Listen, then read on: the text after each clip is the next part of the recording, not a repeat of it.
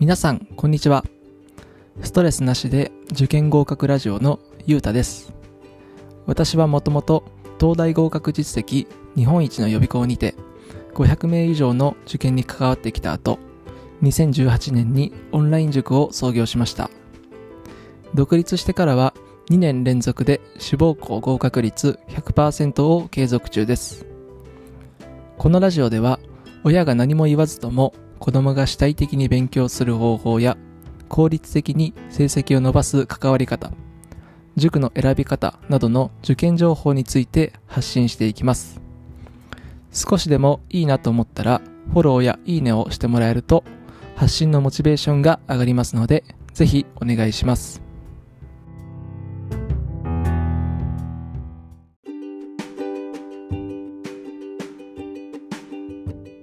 えー今回は心理学的に志望校を決める技術。こういったテーマでお話ししていけたらなと思います、えー今回のその放送はですねその前回のラジオでもお伝えしました、えー志望校を決める方法の、えー続きになっていますので、えーまだの方はぜひあの一つ前のですねラジオ志望校を決める方法考え方についてちょっとあの聞いてからこのラジオを聞くようにするといいかなと思います。で、今回はその心理学的に志望校を決める、まあ、選ぶ方法ということでお伝えするんですけれども、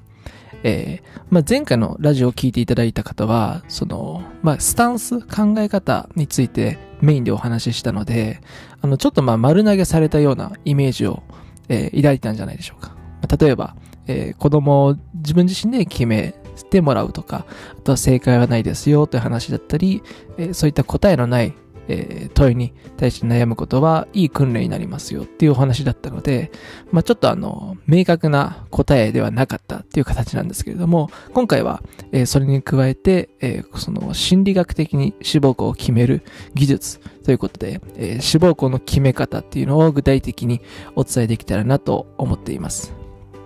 で、えー私もその500人以上その、このまで、これまで生徒指導に携わってきて、えー500通りの進路相談っていうのを乗ってきたんですけれども、えーまあ、例えばですね、直近でどういった生徒がいたかっていうのをちょっと3名ほど紹介したいなと思っています。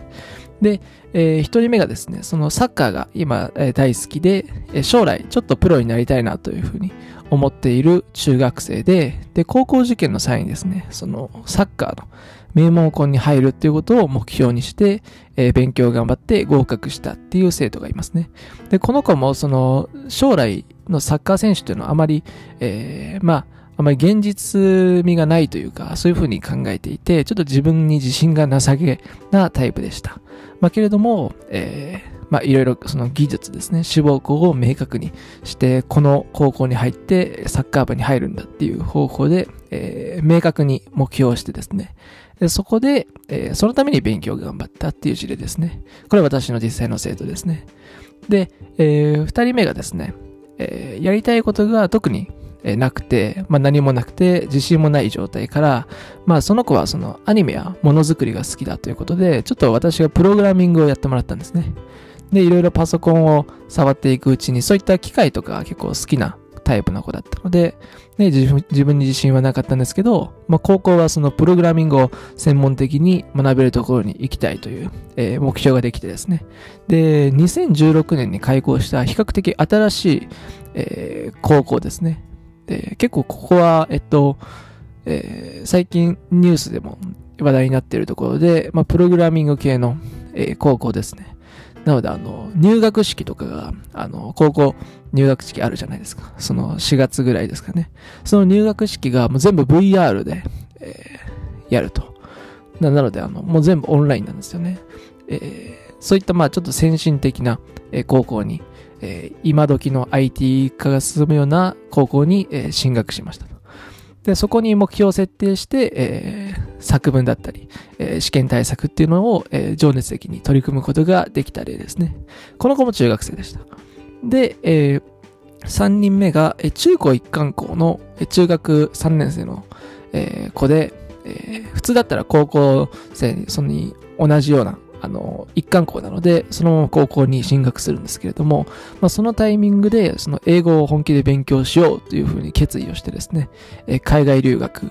を目標に、まあ、一生懸命英語を勉強して、え高校でですね、えっ、と、アメリカ、カナダでしたね。カナダの、えー、高校に編入を果たしたっていう生徒もいました。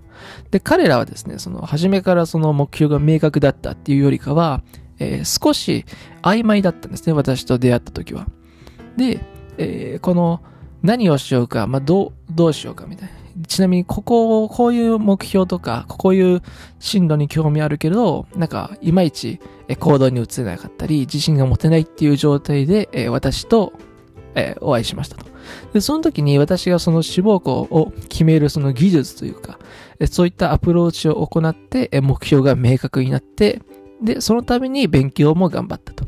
で、大切なのはすごい目標が本当に達成したい目標だったので、えー、その、その分、勉強にも、えー、本質的というかですね、えー、気合を入れて、えやる気がある状態で主体的に取り組むんですね。まなので、私からも口酸っぱくその勉強しなさいだったり、えその子の親御さんもなんか勉強しなさいって口酸っぱく言う必要がなくなったっていう状態ですね。まあ、こういった、えアプローチっていうのでサポートができましたと。では、その、どうして、まこの状態を作れるようになったのかってことなんですよね。でおそらくここが皆さん今回、えー、気になってる部分かなと思うので、えー、そこをちょっと今回解説していきたいなと思っています。で、一言で言ってしまうと、この、決める技術ということで、これはあの技術なんですね。どうしてこういう自分から本当に達成したい目標、えー、明確な進路っていうのを決めて、そのために勉強を頑張れたのかっていうのは、その状態に至るまでには、え、技術が必要だということです。で、この技術というのは2つのステップで主に構成されてまして、今回はまた結論から言って言ってしまうと、一つ目がその生徒の上質世界を知るということですね。で、二つ目がその生徒の上質世界を満たす情報を与える。この二つですね。で、ちょっと聞き慣れない単語が出てきたと思います。その上質世界っていう、えー、言葉ですね。この、漢字ではですね、上質っていうのは質が、えー、上がるということで、あの、上の質って書きますね。で、で、世界は普通の世界です。で、これどういう定義をされてるかというと、実はこの選択理論心理学っていう、この心理学があるんですけれども、そこで中で言われている、えー、言葉ですね。上質世界というのは。で、上質世界とは、えっ、ー、とですね、どういう定義をされているかと言いますと、え上質世界とは、自分の基本的欲求を満たすと思われる人や物や、えー、状況、などが入っている記憶の世界のことですと。こういうふうに選択理論心理学では言われていますと。で、これ、またあの、基本的欲求とは何かっていうお話なんですけれども、日本、えー、人にはですね、人間には5つの基本的欲求が備わっていると言われていますと。で、えー、1つ目が生存の欲求。で、愛所属の欲求。で、力の欲求。自由の欲求。で最後に楽しみの欲求ですね。で、これちょっと言葉で説明するのが、このラジオだけだと、まあ、どうしても音声だけになってしまうので、ちょっとわかりづらいかなと思うので、えー、参考の URL として私のブログでですね、図解してわかりやすく解説していますので、この選択理論心理学やこの上質世界だったり5つの基本的欲求に関しては、このブログを見ながら、えーここの音声を聞いてもらえると、あの、わかりやすいかなと思います。ちょっと、えー、概要欄に参考の URL を貼っておきますので、ぜひそちらも覗いてみてください。で、えー、わかりやすく言うとですね、この上質世界というのは、その、例えば、あの、私、野球をやってたんですけれども、この甲子園を目指す高校球児っていうのを皆さんちょっと頭に思い浮かべてみてほしいんですね。で、例えば夏の甲子園に向けて、まあ、努力を惜しまずですね、毎日練習に励む、この高校球児っていうのは、まあ、大体力の欲求が強かったり、え、しますと。で、そして自分のその欲求を満たす、その上質世界っていうイメージ写真があるんですけれども、この上質世界にですね、自分のこの上質世界っていうのは願望だったり、自分の理想の姿なんですけれども、自分の理想の姿に、甲子園で活躍する、自分の姿のイメージや、試合で活躍してみんなから称賛された、まあ、自分のイメージっていうのを持っています。で、私もその夏休みは40日ぐらいですね、高校生活であったんですけれども、そのうちもうほとんど38日間ぐらいがですね、野球の練習だったんですね。で、朝の7時ぐらいグラウンドに行ってですね、で、そこから夕方の6時ぐらいまでずっと練習をすると。ほぼほぼ毎日ですね。で、めちゃめちゃ暑い中も3時間走りっぱなしの練習とかもあったんですけれども、まあ、あの、投げ出さずにやることができましたと。で、これなんでこんなに辛いことできてるかっていうと、まあ、自分の上質世界というのに、えー、試合に勝って、そう、あの、活躍してる自分のイメージっていうのが、えー、明確にあったんですよね。で、この上質世界に対して、えー、人間というのはあの効果的な選択を、えー、効果的な行動を選択するとそういうふうに言われています。えなので、死亡校も全く同じでですね、この上質世界をまずは知るっていうことが大切です。で、上質世界ってどうやって知れるのかっていう話なんですけれども、えー、さっきの3人の例でいきますと、サッカーの子が分かりやすいですね。で、そのサッカーの子はですね、あの、サッカーがすごい好きで、サッカー部なんですね。その男の子で、で、ある日ですね、その数学で悪い点数を取ってしまったので、お母様から私に相談が来たっていう、まあ、よくあるパターンなんですけれども、それで、えー、サッカーをもうやめさせて、えー、数学にをもう塾に入れようかっていう話をそ家族会議でされてました。まあ、ただですね、この上質世界には、あの、サッカーがその子には、その子の理想の世界にはサッカーをしている自分というのがあったので、えー、まあお母様と、えー、お父様と私が相談をしてですね、えー、数学伸ばしたいのはわかるんですけれども、サッカーをやめさせると勉強する目的まで、え失ってしまうので、サッカーをやめさせない方が、え成績が伸びますと。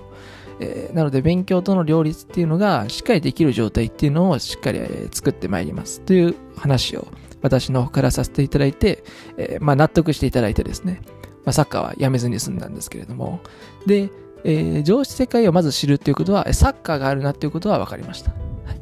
で、お子さんの上質世界を知る方法として、非常に有効なのが、えー、お子さんの好きな話ですね。例えば、鉄道の話はもう、なんだろう、もう2時間ぶっ通しでしてくるとか、あとは、そうですね、ゲームだったり、えー、まあ、野球でもいいですね。あとピアノとか習い事のことだったりも、でも大丈夫です。何かまあ、すごい好きなことですね。で、一番わかりやすいのは、もしお子さんがスマホを持っているのであれば、スマホの、えー、その、待ち受け画面ですね。表紙の画面っていうのが、えー、これ上質世界になっているケースがほとんど多いです。例えば、えーまあ、ハワイ旅行に行った時の写真とか、え、家族、家族の写真とかですね。えまあ、例えばその犬の、えー、自分が飼っている犬を、えー、その壁紙にしているっていうことも多いです。あとはそのサッカーの好きな子は、その自分の好きなサッカー選手っていうのを自分のスマホの待ち受けにしてました。まあ、そこからですね、上質世界を知るっていうことができますね。で、二つ目の上質世界を満たす情報を与えるということなんですけれども、そのサッカーの事例でいくと、サッカーの子の事例でいくと、まあ、どういうふうにしてですね、まあ、誰しも思ってると思うんですね。えー、そのサッカーが好きで、えー、高校とか大学でもサッカーを続けていきたいと。で、あわあわよくば、プロまで、えー、目指して、えー、なんかまあ、自分かっこいい自分のプレイしたいみたいな、そういった気持ちがあると思うんですけれども、ただ皆さん共通しているのが、それに対する思いっていうのが弱いという部分ですね。で、そこを強くしていく方法があるということです。これを、えー、上質世界をより明確に、えー、より満たしていく情報を与えるということで、で、そのサッカーのこの事例でいくと、えー、自分がサッカーをプレイして、まあ、相手に勝ったりとか、えー、その子は結構チームメイトと、えー、すごいワイワイするのが好きだったので、えー、みんなとその勝利の喜びを分かち合う。まあ、そういったことが上質世界にあったので、それを満たしているような、えー、情報を与えられましたと。で、具体的に何をしたかっていうと、えー、名門校ですね。そのサッカーの名門校。えー、全国で、えー、全国大会に行くようなところっていうのが、まあ、県で、えー、一つぐらいはあると思うんですけれども、そこの、えー、県で一番強い学校の、えー、学校見学ですね。部活動の見学にお母様と行ってもらいました。はい、そうすることで、よりですね、えー、このサッカー部の、えー、実際ここの高校の部活の様子を見に行って、えー、試合でもいいですね。そしたら、ま、ここの学校でプレイしたいと。まあ、こういった先輩みたいな活躍っていうのを自分もしてみたいっていうこの思いが明確になってですね。で、ここの高校に行きたいっていう気持ちが高まりましたと。これが上司世界が明確になっているっていう状態です。で、皆さんその上司世界っていうのが曖昧だったり小さかったり、その思いが小さかったりするので、次の行動っていうのがステップ踏めないわけなんですね。でなので、そこに対して私が行ったのは、実際にその行ってみると。なので、経験をさせるってことですね。えー、なので、自分がより、えサッカーでプレイをして、えー、活躍しているイメージっていうのを、えー、鮮明にさせていくアプローチっていうのを作ったわけですね。まあ、なので、これは直接ですね、あの、君はもう絶対プロ野球、プロサッカー選手になれるから、名門校行こうっていうふうに言葉で言うのもありなんですけれども、実際に体験をさせてみるっていうのが効果的なアプローチですと。で、先ほど言ったですね、そのプログラミングの子ですね、二人目のプログラミングの子も、実際にものづくりだったり、その、私の知り合いにエンジニア、プログラミングで、えー、そういったものづくりをしている方がいるんですけれども、その方と引き合わせたりしました。で、そうすることで、あ、実際そういう働き方があるんですね、みたいな。で、そしたら、プログラミングってやったことなかったんですけど、なんか自分もちょっとだけやってみようかな、みたいな。で、今ではプロゲートとかで、まあ月額すごい安い金額で、えー、プログラミング、プロゲートは無料なのかな？無料でプログラミングを学べたりする、その学習サイトがあるので、それで実際にやってもらって、自分の、えー、自分がそのサイトを作ったりですね、えー、何かものづくりをパソコンでやるっていう経験を通して自分のあの上質世界っていうのをより明確にしていったと。ものづくりをしている自分の姿ですね。それがあやふやだったんですけど、鮮明にしていったってことです。で、3人目にご紹介した、その留学を決意した、この中学3年生の子なんですけれども、まあ、この子もすごいですよね。で、実はこの、えー、この英語留学をしたっていう、そのお母様とですね、私が対談している YouTube 動画があるので、ぜひですね、そのお母様の声っていうのも貴重になりますので、ちょっと概要欄にこちらも載せておきます。で、この留学を決意した、子に対しては、実際に自分がですね、その子の上質世界には、なんか英語を話している自分がかっこいいなとか、ちょっと話せるようになって、まあ、ペラペラで、えー、海外の友達と話せたらいいなっていう上司世界があったんですね。まあ、ただここが弱かったので、実際に英語をペラペラで話している、えー、私の知り合いっていうのを引き合わせましたと。で、そして、まあ、今、うちのそのスタッフをしている人がいるんですけれども、えそのがですね、えー、アメリカの大学にも通ってる日本人なんですね。で、えー、卒業式のあのスピーチで前にその登壇するぐらいす優秀な成績を残している、えー、方なんですけれども、そのスタッフと引き合わせて、えー、実際に留学っていうのはこういう経験だよとか、アメリカの、えー、学校に通うっていうのはこういう経験だよっていうのを、えー、その親しみですね、その近い距離で解説をしてもらいました。そうすることで、その中3の子の上質世界には、より明確になって、自分が英語を話せるような姿っていうのが、えー、明確になったんですね。まあ、なので、えー、まとめますと、まず一つ目が上質世界を知るということですね。その生徒の。で、上質世界ちょっと分かりづらいかもしれないので、ブログを必ず参考にしてください。で、二つ目のステップとして、その上質世界を満たすような、そうより鮮明にしていくような情報を与えるということですね。え部活動をしっかり、えー、一緒に見に行ったり、あと学校見学ですね、に行ったり、実際に興味のあることは、プログラミングだったりっていうのをやらせてみると。で、実際その道を行っている人に、えー、合わせてみたり、でそういったまあ先生を当てるってことですね。留学に興味があるんであれば、留学をしている先生を担当につける。ぱりそういったやり方で、えー、私の生徒っていうのは、えー、この志望校を明確にして、その答えのない問いに対してですね、それを自分の自ら主体的に目標というのを決めて、そのために勉強っていうのを頑張る状態っていうのを、えー、技術で作ることができましたと。まあ、ぜひこれはあの、ちょっと長くなってまとまりがなかったかなと思うんですけれども、えー、大切な部分になりますので、今回すごい長くなりましたね。18分ぐらい喋っちゃいましたね。ということで、今回もですね、えー、ちょっと YouTube や、えー、ブログでも解説していますので、こう、やっぱ音声ではちょっと限界があるんですね。なので、ぜひそちらも、えー、よかったら覗いてみてください。では今回はこれで以上になります。ストレスなしで受験合格ラジオのゆうたでした。じゃあまたね。